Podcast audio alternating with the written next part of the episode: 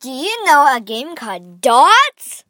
Dots is a fun game you do with dots and lines and colors. So how you play is you set up um, a bunch of dots, but they have to align and form squares. So that means the squares could be um, a square, like eight times eight or seven times seven. I'm saying I'm saying the side lengths.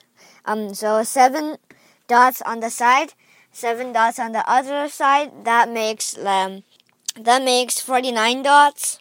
And yeah, the way you play is make one person go first and then connect two neighboring dots. Just physically draw a smallest line like you could draw on the board like by connecting two dots.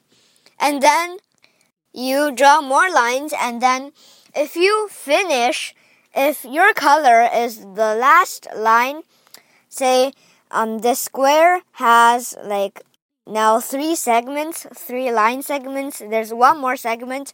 And say you're the color blue, so the last line is blue and this this this square belongs to you then.